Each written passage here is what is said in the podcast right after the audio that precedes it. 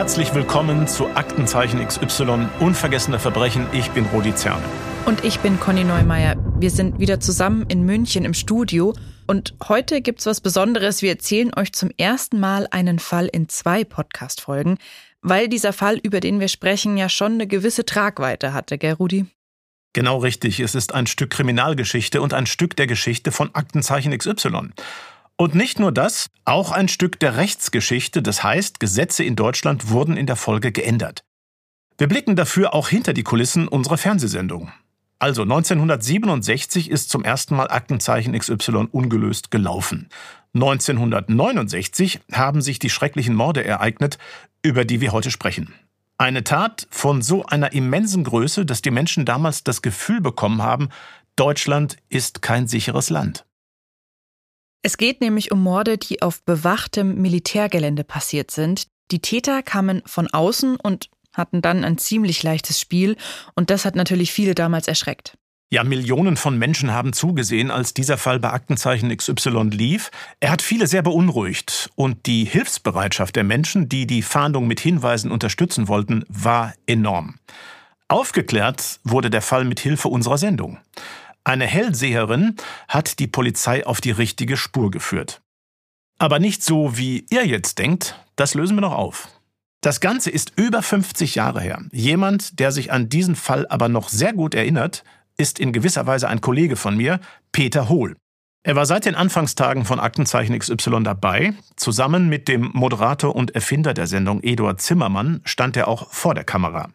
Er ist uns zugeschaltet aus seiner Wahlheimat von der Insel La Palma. Hallo Peter Hohl. Ja, hallo auch von mir vom 23. Breitengrad nach München. Hallo Herr Hohl. Herr Hohl, Sie waren von Anfang an von 1967 bis 79 Redakteur bei der Sendung.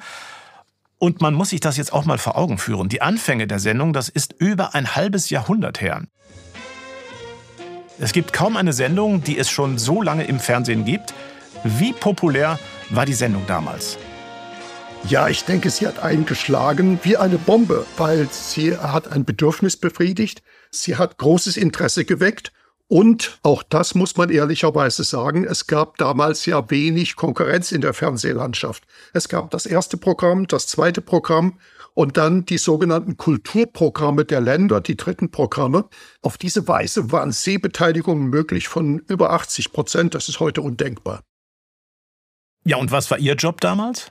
Im Wesentlichen war ich Redakteur. Das heißt also, ich habe Fälle recherchiert. Ich bin zu den Polizeidienststellen gefahren, habe anschließend das Drehbuch geschrieben. Manchmal kam dann ein Polizist auch noch dazu, aber nicht unbedingt immer. Ich habe dort die Akten studiert. Ich habe dann die Live-Sendung organisiert und letzten Endes eben auch diesen Auftritt zehnmal im Jahr in der Sendung mit den Erkenntnissen, die sich aus den Hinweisen während der Sendung und dann bis zur Spätausgabe ergeben haben. Dieses Konzept war damals ja noch ganz neu, aber das Ziel ist das gleiche wie heute. Die Polizei bei der Fahndung unterstützen und Verbrechen aufklären. Die Sendung hatte aber nicht nur Fans, sie war sogar ziemlich umstritten. Warum? Darüber sprechen wir später noch mit dem Historiker Paul Nolte. Er ist Professor für neuere Geschichte und Zeitgeschichte an der Freien Universität Berlin und er wird die Ereignisse für uns einordnen. Zur selben Zeit wie Aktenzeichen XY damals entstand nämlich die linke Studentenbewegung oder auch 68er Bewegung genannt. Die hat in Deutschland vieles in Frage gestellt, gerade wenn es um den Staat und die Polizei ging. Wir haben deshalb Herrn Nolte gefragt, wie man in solchen Kreisen über eine Sendung wie Aktenzeichen XY gedacht hat. Ja, Eduard Zimmermanns Sendung Aktenzeichen XY ungelöst gab es ja seit Oktober 1967 und die Sendung war schnell auch sehr erfolgreich und äh, zog dann auch Kritik der radikalen, der sich radikalisierenden Linken auf sich, die darin die Gefahr eines neuen Denunziantentums witterte, also kommen wir wieder in eine Gesellschaft, wo die Mitbürger zu Denunzianten ihrer Nachbarn werden, die verraten müssen, wie die Deutschen damals vielleicht ihre jüdischen Mitbürgerinnen und Mitbürger verraten haben. Sie sitzen vor dem Fernsehschirm und warten nur darauf, ihren Nachbarn überführen zu können. Das war natürlich ein sehr harter Vorwurf. Peter Hohl, haben Sie das als Sendungsmacher auch mitbekommen, also diese geballte Kritik? Ja, natürlich. Wir mussten uns sehr intensiv damit auseinandersetzen, weil es war ja nicht nur 68er, es war ja nicht nur Studentenbewegung. Also man muss sich vergegenwärtigen, der Vietnamkrieg tobte noch. Es ging um die Notstandsgesetze. 1967 wurde der Student Benno Ohnesorg bei einer Demonstration in Berlin erschossen. 68 erinnere ich an die Kaufhausbrandstiftung und die anschließende Gefangenenbefreiung. Das war die Keimzelle der späteren RAF. Also es war einiges los in Deutschland. Und ganz klar, all diese Bewegungen hatten ein klares Feindbild, das war die Polizei. Und eine Sendung, die die Polizei unterstützte, die wurde automatisch in dieses Feindbild einbezogen. Aber man wollte jetzt auch nicht direkt sagen, die Sendung ist kritikwürdig, weil sie die Polizei unterstützt. Stattdessen wurde dann eben mit Begriffen wie Menschenjagd und Denunziation gearbeitet. Die Kritik, die auch vor persönlichen Diffamierungen nicht Halt machte, war aber widerlegbar. Die Zeit vor 50 Jahren hat gegenüber der heutigen Situation einen riesigen Vorteil. Auf Dauer konnte man Erfindungen und Unterstellungen mit Fakten und Argumenten aushebeln. Unsinn hatte noch keine technische Möglichkeit, überbordende Blasen zu bilden. Heute wäre das sicherlich wesentlich schwieriger. Ja, also generell damals eine sehr nervöse Zeit. Wir müssen auch bedenken, es war ja auch die Hochzeit des RAF-Terrorismus. Wir freuen uns jedenfalls, dass Sie sich heute Zeit für uns nehmen und wir gleich noch ausführlich sprechen können. Zuerst aber, wie immer, der Blick zurück dorthin, wo unser Fall beginnt, diesmal in das Jahr 1969. Die Tat geschieht in der Nacht zum 20. Januar. Der Tatort Lebach im Saarland. Damals ein 8000 Einwohnerort etwa 20 Kilometer von der Grenze zu Frankreich. Hier steht die Graf Heseler Kaserne und ein paar Kilometer davon entfernt in einem abgelegenen Waldstück ein Lager für Munition der Bundeswehr. Darin werden auch Gewehre und Pistolen aufbewahrt. In einer kleinen Baracke, die ganz in der Nähe des einfachen Stacheldrahtzauns steht, schieben vier Soldaten vom Fallschirmjägerbataillon 261 Wachdienst. Es sind junge Männer zwischen 20 und 27. Viel zu tun gibt es meist nicht. Außer der Kommandeur erlaubt sich vielleicht mal einen Spaß. In dieser Nacht ist alles ruhig. Drei der Wachsoldaten schlafen auf Pritschen, einer ist am Schreibtisch eingedöst. Gegen 3 Uhr morgens geht die Tür zur Baracke auf. Es ist der Gefreite Reinhard Schulz. Er ist damals 20 Jahre alt. Er ist von seinem nächtlichen Rundgang über das Gelände zurück. Im Aufenthaltsraum stellt er sein Gewehr ab. Dann will er zu seinen Kameraden gehen, um sie für die Ablösung zu wecken. In diesem Moment hört er ein Geräusch. Der Gefreite dreht sich um. Plötzlich fliegt eine Tür auf und ein junger Mann in einer olivgrünen Jacke stürzt herein. In der einen Hand hält der Mann ein Messer, in der anderen eine Pistole. Ohne Vorwarnung fängt er an, um sich zu schießen. Er trifft den Gefreiten Schulz in die rechte Brust. Der ist entschlossen, sich zu wehren. Er geht auf den Angreifer los, aber der sticht mit seinem Messer zu. Immer wieder. Bis Schulz zu Boden geht und das Bewusstsein verliert. Ein zweiter Mann ist zeitgleich in die Baracke eingedrungen. Er schießt auf die schlafenden Kameraden auf den Pritschen und auf den, der am Schreibtisch eingenickt war. Keiner von ihnen rührt sich mehr. Dann tritt er auf Schulz zu und schießt auch noch einmal auf ihn. Danach stürmen die beiden unbekannten Männer aus dem kleinen Häuschen. Obwohl er zwei Schüsse und mehrere Messerstiche abbekommen hat, kommt Schulz wieder zu Bewusstsein. Er sammelt seine Kräfte und kriecht langsam ins Freie. Dort versteckt er sich hinter den großen Rädern eines Bundeswehrfahrzeugs. Er hört Schritte. Die Angreifer sind zurück. Sie tragen Gewehre und Pistolen, die vorher noch in der Wachbaracke lagen. Außerdem eine Kiste mit Gewehrmunition, vermutlich aus einem der Munitionsbunker, die die Soldaten bewachen. Die beiden gehen noch einmal zurück in die Baracke. Schulz hört, wie sie miteinander reden und bemerken, dass er entkommen ist. Er harrt hinter dem Fahrzeug weiter aus, hofft, dass sie ihn nicht finden. Dann, endlich, entscheiden sich die Männer zur Flucht und verschwinden in die Dunkelheit. Der Gefreite Schulz wartet noch einige Zeit ab. Als er nichts mehr von ihnen hört und sieht, kriecht er zurück in das kleine Häuschen. Dabei zieht er eine blutige Spur hinter sich her. Drinnen bricht er erschöpft zusammen. Inmitten seiner niedergeschossenen Kameraden. Früh am Morgen des nächsten Tages hält ein Geländewagen der Bundeswehr vor der Wachbaracke. Ein Unteroffizier und ein Gefreiter steigen aus. Sie sind gekommen, um Munition aus dem Lager zu holen, denn heute steht Übungsschießen auf dem Tagesplan. Auf dem Weg ins Innere der Baracke torkelt ihnen der Gefreite Schulz entgegen. Der Unteroffizier glaubt im ersten Moment, die Mannschaft habe hier ein Besäufnis abgehalten. Die beiden treten in die Baracke. Überall auf dem Boden ist Blut. Der Raum ist verwüstet wie nach einem Kampf. Und dann entdecken sie die Opfer des Angriffs. Drei Soldaten liegen regungslos auf Pritschen, einer auf dem Boden. Drei von ihnen sind tot, einer ist schwer verletzt. Die Kameraden holen sofort Hilfe. An der Baracke, die abgelegen liegt, wird es jetzt ziemlich voll. Nicht nur Rettungssanitäter laufen herum, auch Soldaten und natürlich kommt die Polizei. Ganz in der Nähe sammeln sich auch Schaulustige und Reporter.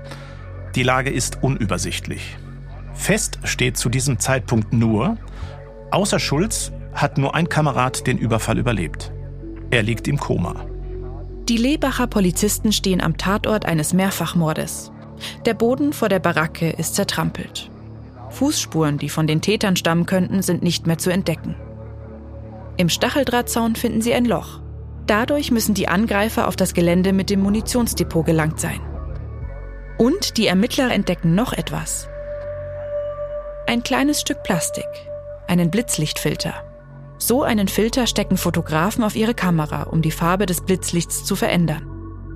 Die Polizisten hören sich unter den Journalisten am Rande des Tatorts um. Keiner von ihnen hat so einen Filter verloren. Sicherheitshalber sammeln die Beamten ihn ein. Was sie nicht wissen können, später wird dieser Blitzlichtfilter zu einem wichtigen Beweisstück. Die Ermittler stellen fest, es fehlen drei Gewehre, zwei Pistolen, eine Kiste Munition. Außerdem zwei Wachbücher, in denen die Soldaten ihren Dienst protokollieren. Und in der Baracke ist das Kabel zum Telefon zerschnitten. Offenbar wollten die Angreifer sicher gehen, dass die Soldaten keine Hilfe holen. Im Krankenhaus befragen Polizisten am nächsten Tag den schwer verletzten Gefreiten Schulz. Er beschreibt die Angreifer als zwei junge Männer in olivgrünen Jacken. Einer von ihnen trägt einen Bart. Mehr haben die Beamten zu diesem Zeitpunkt nicht in der Hand. Die Polizei kennt an dieser Stelle ihre Gegner nicht. Sie weiß nicht, mit wem haben wir es eigentlich zu tun. Die Täter sind ja in ein Gebäude der Bundeswehr eingebrochen hatten offensichtlich keine Skrupel, mehreren bewaffneten Soldaten gegenüberzutreten. Wer das gemacht hat, der muss zu allem entschlossen sein. Und wahrscheinlich sehr gefährlich. Ja, und wenn man das so sagen kann, war das kein normaler Überfall, möglicherweise sogar ein terroristischer Akt. Diese Spekulationen kursieren damals natürlich dann auch in der öffentlichen Diskussion in Deutschland. Ein Angriff auf die Bundeswehr, mehrere erschossene Soldaten. Viele hat das damals natürlich schwer verunsichert. Wir haben dazu wieder mit dem Historiker Paul Nolte gesprochen und er sagt, im Vordergrund stand auch etwas anderes. Also es gab diese Befürchtungen eines Anschlags natürlich, aber nach meinem Eindruck war die Ratlosigkeit dominierend und vielleicht ist aber auch das ja gerade kennzeichnend für eine Situation, in der die Deutschen sich verunsichert fühlten in einer Zeit, in der sie sich eigentlich ja auf dem Höhepunkt der Sicherheit zu wissen meinten. Die Menschen konnten sich diesen Angriff nicht erklären. Nolte sagt, das hat vielen Deutschen Angst gemacht. Es waren fast 25 Jahre vergangen seit dem Ende des Zweiten Weltkriegs, Frieden in Europa, Wohlstand. Ja, da war dann auf einmal diese unheimliche Tat und gerade die Unsicherheit über die Motive und die Unklarheit, was hinter dieser Tat stehen könnte, war eigentlich das, was die Deutschen in dieser Zeit dann am meisten verunsichert hat. Wir können uns ja doch nicht in totaler Sicherheit wiegen. Da gibt es Momente des Unberechenbaren und im Moment noch Unerklärten, denen wir dann dennoch ausgesetzt sind. Außerdem, die 60er Jahre, das war die Zeit des Kalten Kriegs, als die Sowjetunion und die USA ihre Atomwaffenarsenale aufgebaut und ihre Armeen vergrößert haben. Die Bundeswehr in Deutschland war ein wichtiger Pfeiler der Sicherheit des Westens. Also die Bundeswehr war 1969 in der Mitte der Gesellschaft angekommen, war weithin akzeptiert und es war ein ganz breiter Konsens, dass für die äußere Sicherheit der Bundesrepublik in dieser Situation, die wir ja auch heute noch den Kalten Krieg nennen, eine Bewaffnung Westdeutschlands, westdeutsche Soldaten in der Bundeswehr, im NATO-Verbund unverzichtbare Normalität waren. Also, diese Bundeswehr, die ein wichtiger Bestandteil der Sicherheit in Deutschland war, die wurde jetzt angegriffen. Und das hat natürlich Spekulationen über die Täter und ihr Motiv angeheizt. Manche haben die Urheber in der linken Studentenbewegung vermutet, deren Anhänger standen dem Staat ja sehr kritisch gegenüber. Die Suche im linken, gewaltsamen linken Täterfeld, im Umfeld einer sich radikalisierenden Studentenbewegung spielte schon eine große Rolle. Aber das trat dann auch schnell wieder in den Hintergrund, so dass eigentlich ja diese Suche nach Motiven sich tatsächlich sehr diffus gestaltete und ja verschiedene Projektionsflächen wie die Studentenbewegung und der gewaltsame Anarchismus der neuen linken Bewegungen dann erst einmal im Vordergrund standen. Auch wenn es also einige Leute gab, die damals dachten, die Täter könnten aus der linken Studentenszene stammen, war das längst nicht die einzige Theorie, über einen möglichen Hintergrund der Täter. Denn eigentlich wusste man zu diesem Zeitpunkt ja gar nichts. Das Motiv unklar, die Täter unbekannt. Sicher ist an dieser Stelle nur, für die Ermittler der Soko Lebach gibt es richtig viel zu tun. Und was die alles unternommen haben, um das Verbrechen an den Soldaten aufzuklären, dazu kommen wir jetzt. Allen Beteiligten ist klar, dieses Verbrechen ist eines der bis dahin extremsten der Bundesrepublik. Hier hat jemand die Bundeswehr angegriffen, die ja eigentlich selbst Garant für Sicherheit sein soll. Für die Ermittler heißt es, sie müssen alles mobilisieren, was möglich ist. Das Verfahren übernimmt die Bundesanwaltschaft in Karlsruhe. Sie ist verantwortlich, sobald der Verdacht besteht, dass eine Tat einen terroristischen Hintergrund hat. Zuständig ist der Oberstaatsanwalt Siegfried Buback. Unter seiner Leitung formt die Polizei die größte Ermittlungsgruppe seit dem Zweiten Weltkrieg, die Sonderkommission Lebach. Die Beamten kratzen alle Hinweise zusammen, die sie bis jetzt haben. Viele sind es nicht. Die Soldaten und Sanitäter haben viele Spuren am Tag nach der Tat schlichtweg niedergetrampelt. Vielleicht waren die Täter ehemalige Soldaten, die Insiderwissen hatten. Denn sie wussten, wo sie zuschlagen müssen an dem Ort, wo die Bundeswehr Waffen und Munition lagerte. Und sie wussten, wann sie zuschlagen können. In der Nacht, als mehrere der Wachsoldaten in der Stube schliefen. Um den Verdacht zu prüfen, erstellt die Bundeswehr eine Liste aller entlassenen Fallschirmjäger. Also von dem Bataillon, das für die Wache zuständig war. Das heißt für die Polizisten, sie müssen hunderte Alibis überprüfen. Bereits einen Tag nach der Tat nehmen die Beamten einen 24-jährigen Hilfsarbeiter fest. Doch so schnell wie er ins Visier der Fahnder geraten ist, so schnell stellt sich auch heraus, mit dem Mord hat der Mann nichts zu tun. Die Polizei lässt ihn wieder frei. Der Druck auf die Ermittler steigt. Am 31. Januar, knapp zwei Wochen nach dem Überfall, stirbt im Krankenhaus auch der vierte der Soldaten, die während des Angriffs geschlafen hatten. Die Ermittler wollen herausfinden, welche Waffen die Täter beim Überfall dabei hatten. Ballistiker, also Waffenspezialisten, sehen sich die Projektile an, die Ärzte aus den Körpern der Soldaten operiert haben. Anhand spezifischer Spuren auf den Geschossen können sie feststellen, aus welcher Waffe die Munition stammt. Die Experten stellen fest, dass eine der Waffen eine Pistole des Typs Walter P38 gewesen sein muss. Ein damals verbreitetes Modell, das auch bei der Bundeswehr selbst im Einsatz ist. Die andere Pistole ist vom Modell Schmeißer Patent. Dieses Modell stammt aus der Zeit vor dem Zweiten Weltkrieg und ist selten. Die Polizei geht mit dieser Information an die Öffentlichkeit. Tatsächlich führt dieser Schritt später zu einer Spur. Bei Oberstaatsanwalt Siegfried Buback meldet sich ein alter Bekannter.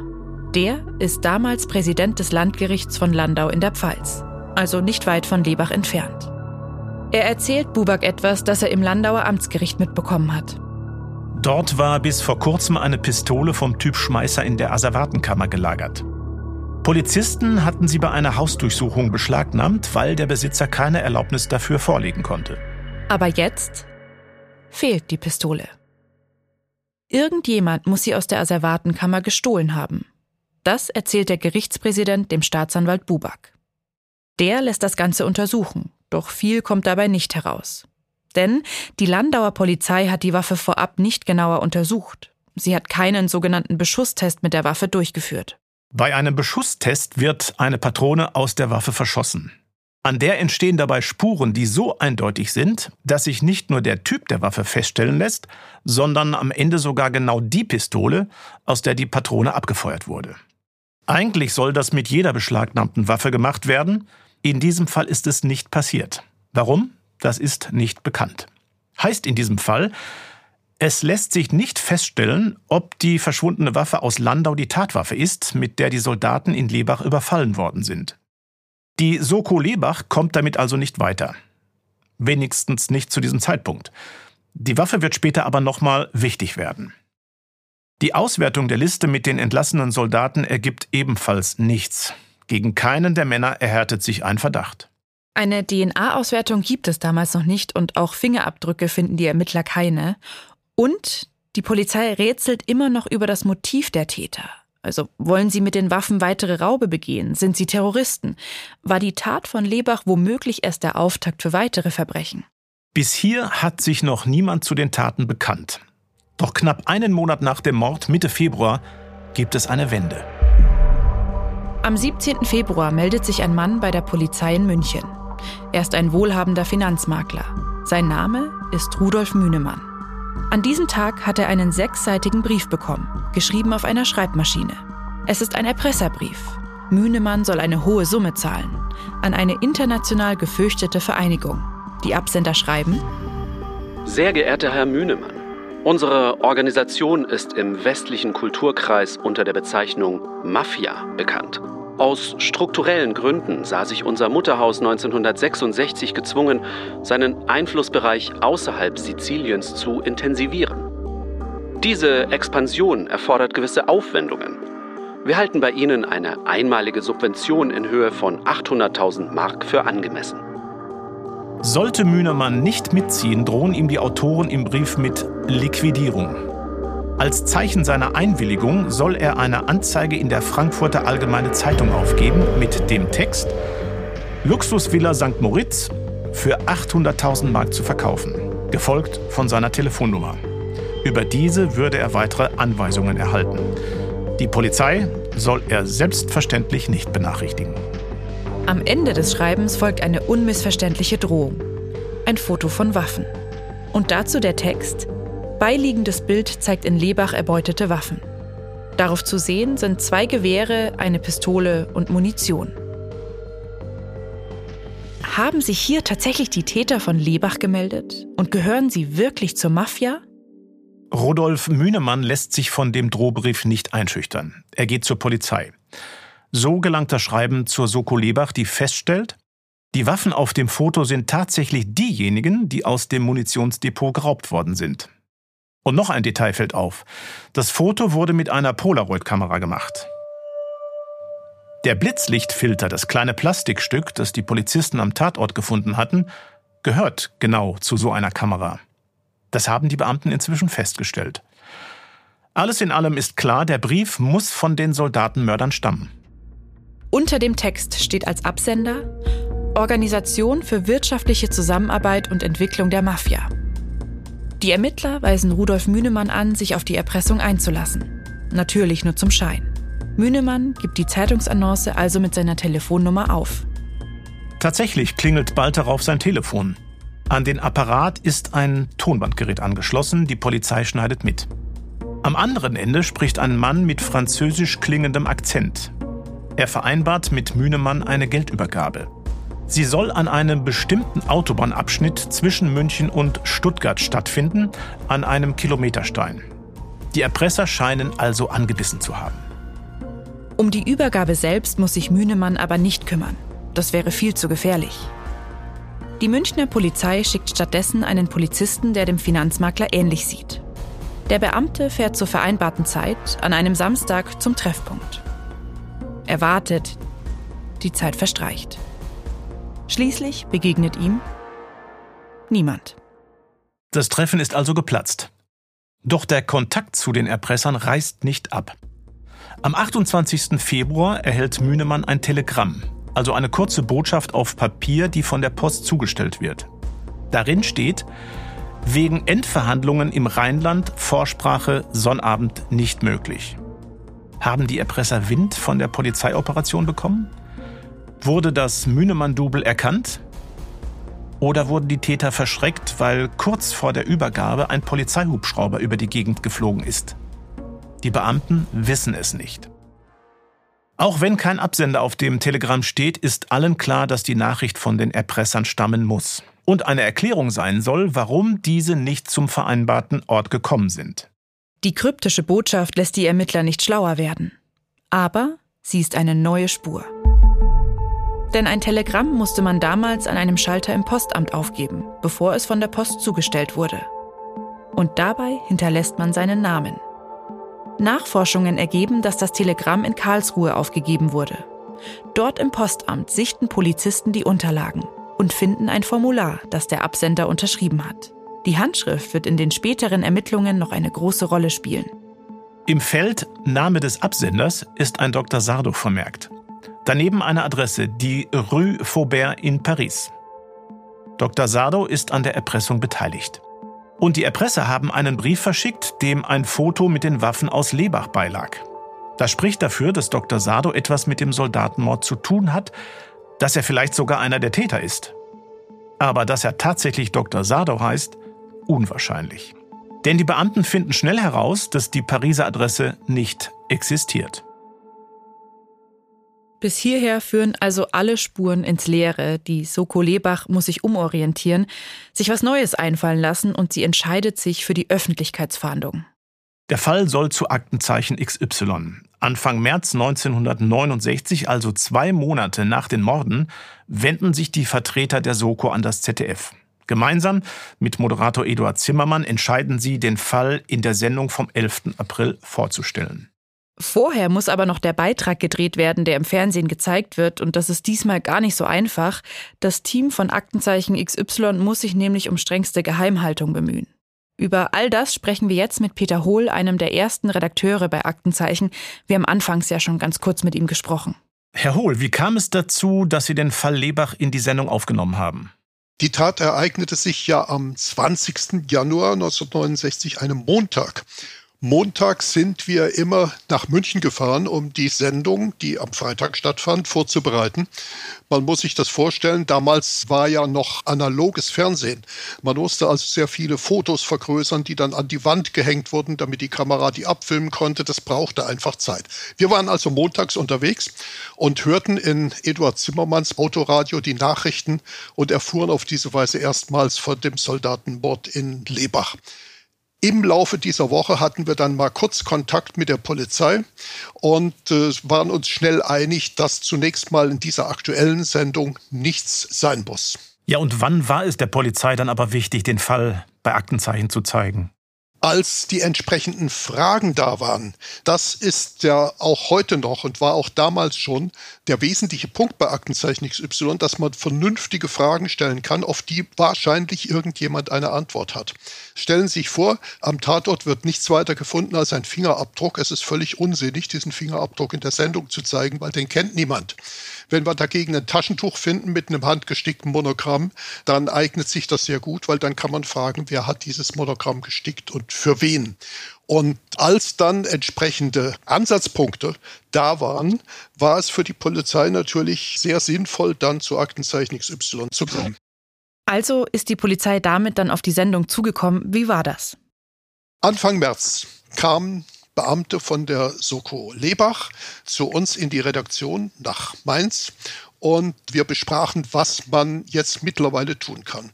Inzwischen gab es eine Reihe von interessanten Ansatzpunkten und die Ermittler wollten den Fall am liebsten gleich in die nächste Sendung bringen. Die wäre am 7. März gewesen. Das ist ein ganz wichtiges Datum, wie sich gleich noch herausstellen wird.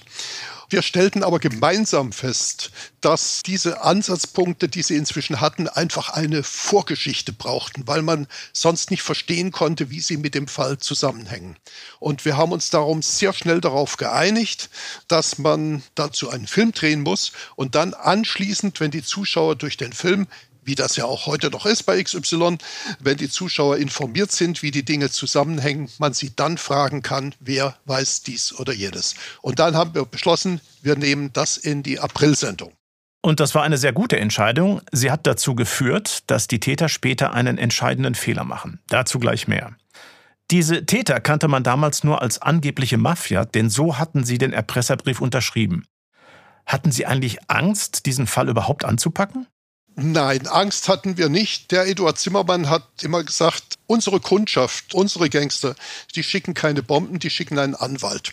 Das war hier sicherlich anders. Man musste damit rechnen, dass was passiert, aber man hatte ja keine Ahnung, aus welcher Richtung etwas passieren konnte. Und wir haben uns schon Sorgen gemacht, ja, aber äh, Angst ist zu viel gesagt. Sind Sie denn davon ausgegangen, dass hier wirklich die Mafia dahinter steckte? Äh, es war zumindest nicht auszuschließen. Es war relativ klar, dass die Mafia in Deutschland nicht so agieren konnte, wie sie das in Italien tat. In Italien regiert sie mit Angst, mit Schutzgebühren und in Italien kann man durchaus von Opfern verlangen, dass sie nicht zur Polizei gehen. Die tun das auch. Das ist in Deutschland anders. Und deswegen war schon zweifelhaft, ob das wirklich die Mafia ist. Aber es war, wie gesagt, alles offen. Wie ist es denn dann weitergegangen? Also stand bei dem Dreh das Team unter Polizeischutz? Nein, aber es waren schon besondere Bedingungen. Wir haben an anderen Orten gedreht. Wir haben in der Einsatzzentrale der Soko in Lebach gedreht, aber haben das gewissermaßen sehr umfangreich getarnt. Also es gab nur neutrale Fahrzeuge, kein Teammitglied durfte in Lebach übernachten, sondern musste ein Stück weit wegfahren, weil die Presse war ja immer noch da. Warum sind Sie so auf Nummer sicher gegangen? Man musste damit rechnen, dass wenn die Täter erfahren, dass sie in der nächsten Sendung dran sind, gewissermaßen, dass sie sich dann absetzen. Und das sollte vermieden werden. Inzwischen war die Tat ja schon ja, von Januar bis April, drei Monate her. Und man konnte davon ausgehen, dass sie inzwischen nicht mehr so höllisch aufpassen. Aber wenn sie gewusst hätten, dass sie in der Sendung dran sind, dann hätten sie sich möglicherweise abgesetzt. Für die XY-Einspieler wird ja nicht an echten Tatorten gedreht. Das haben Sie damals vermutlich auch nicht gemacht, oder? Nein, das war von Anfang an so. In diesem Fall wäre es auch besonders pietätlos gewesen. Also an den echten Tatort falsche Leichen drapieren, das geht gar nicht. Aber es hatte einfach auch ähm, Gründe der Vorsicht. Denn man weiß bei den meisten Fällen ja wirklich überhaupt nicht, was die Täter wissen, worauf sie achten, wie sie vielleicht reagieren, wenn sie merken, dass an den Tatorten gedreht wird. Und man darf ja eines nicht vergessen. Wenn in irgendeinem Dorf ein Mord geschehen ist und jetzt kommt das Fernsehen und dreht da, dann erfahren das nicht nur die Leute, die zufällig beim Drehort vorbeischauen, sondern dann steht das natürlich dort in der Lokalzeitung. Rudi, gibt es denn heute auch noch solche ja, Drehs, die unter so großen Sicherheitsvorkehrungen stattfinden? Also worauf achtet ihr besonders? Naja, es ist im Prinzip so, wie Peter Rohlers gesagt hat. Er hat das ja wirklich treffend auf den Punkt gebracht. Es wird kaum an Originalschauplätzen, an echten Tatorten gedreht, aus Gründen der Pietät, wie er das gerade genannt hat.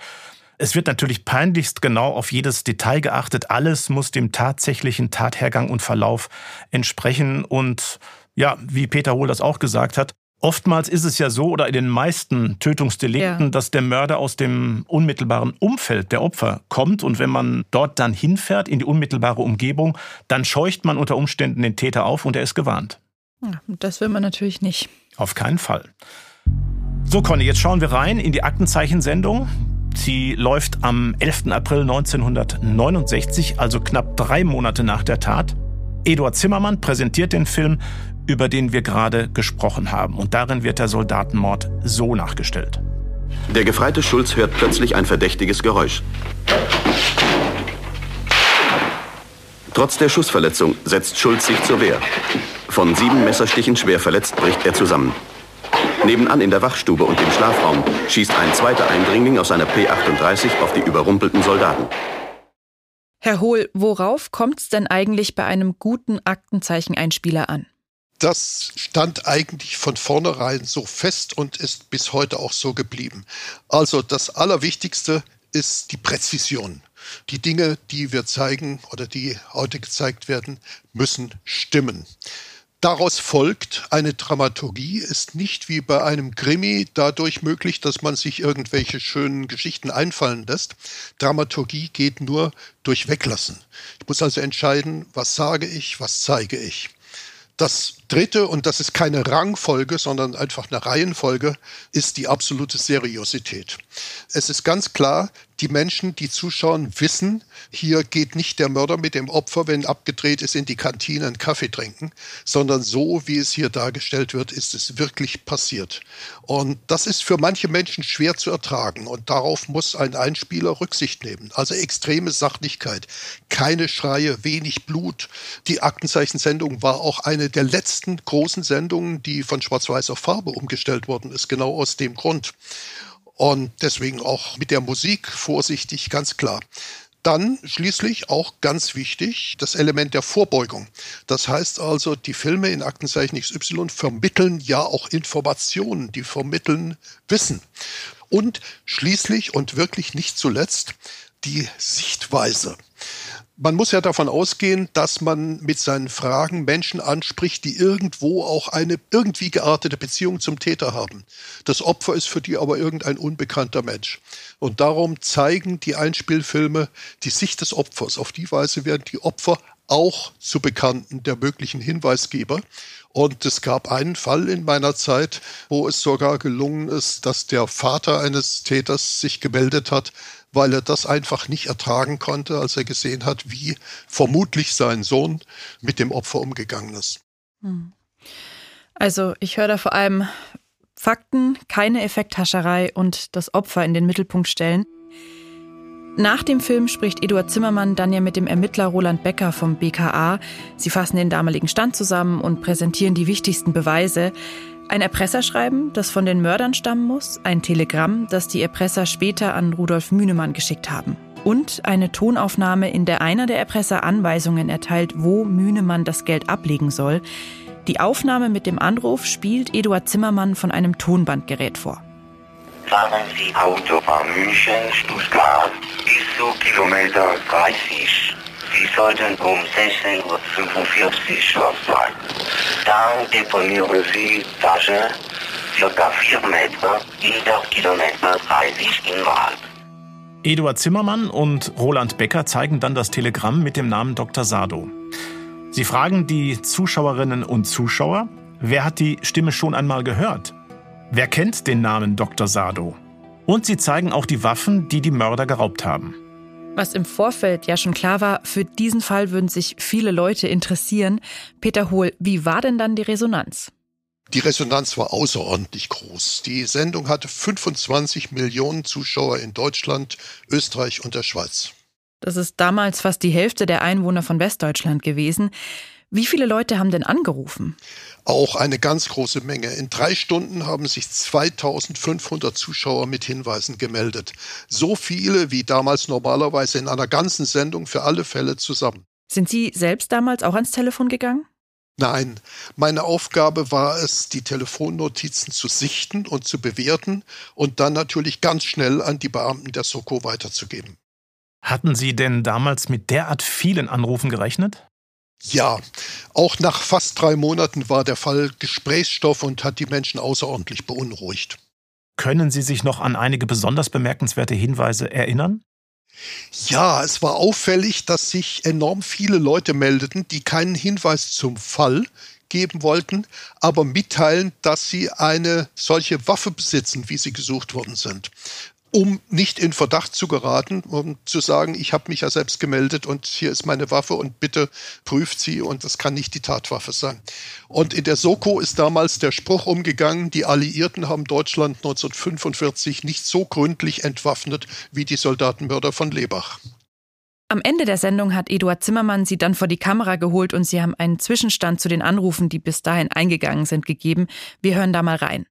Ich bin selbst genauso gespannt wie Sie, ob Peter Hohl uns schon Konkretes sagen kann. Was gibt es? Ja, die Telefone klingeln natürlich fast pausenlos zum Fall Lebach. Und äh, es sind sehr viele Hinweise schon da, die recht hoffnungsvoll klingen. Man kann im Augenblick noch sehr schwer absehen, denken, wo ja, etwas Konkretes dran ist. Der entscheidende Tipp ist an dem Abend dann tatsächlich auch nicht dabei. Trotzdem hat sich die Sendung für die Ermittler gelohnt, wie sich dann noch rausstellen wird. Ein Detail, über das Eduard Zimmermann und Kommissar Becker an diesem Abend sprechen, bringt nämlich die entscheidende Wendung in dem Mordfall von Lebach. Was genau das ist und was das mit einer Wahrsagerin zu tun hat, darum geht's in der nächsten Folge von Aktenzeichen XY Unvergessene Verbrechen. An dieser Stelle schon mal herzlichen Dank an Sie, Peter Hohl, für das spannende Gespräch. Man merkt einfach, wie gegenwärtig das alles für Sie immer noch ist. Schön, dass Sie dabei waren. Ja, vielen Dank. Ja, also das habe ich sehr gern gemacht und äh, es ist für mich auch wirklich interessant, das alles nochmal zu rekapitulieren und so richtig spannend wird es ja dann erst, wenn es um die Auflösung geht. Genau, und auch wieder gemeinsam mit Ihnen. Wir sprechen in der nächsten Folge weiter über diesen mysteriösen Mordfall und darüber, wie er die Bundesrepublik und unser Rechtssystem bis heute prägt. Und wir freuen uns natürlich ganz besonders, wenn ihr wieder dabei seid zum zweiten Teil und zur Auflösung dieses Falls. Wenn es euch gefallen hat, dann freuen wir uns über eine Bewertung. Wenn ihr Feedback oder Verbesserungsvorschläge habt, dann schreibt uns gerne eine Mail. Die Adresse findet ihr in den Show Notes. Bis zur nächsten Folge. Bis dann, eine gute Zeit und bleibt sicher.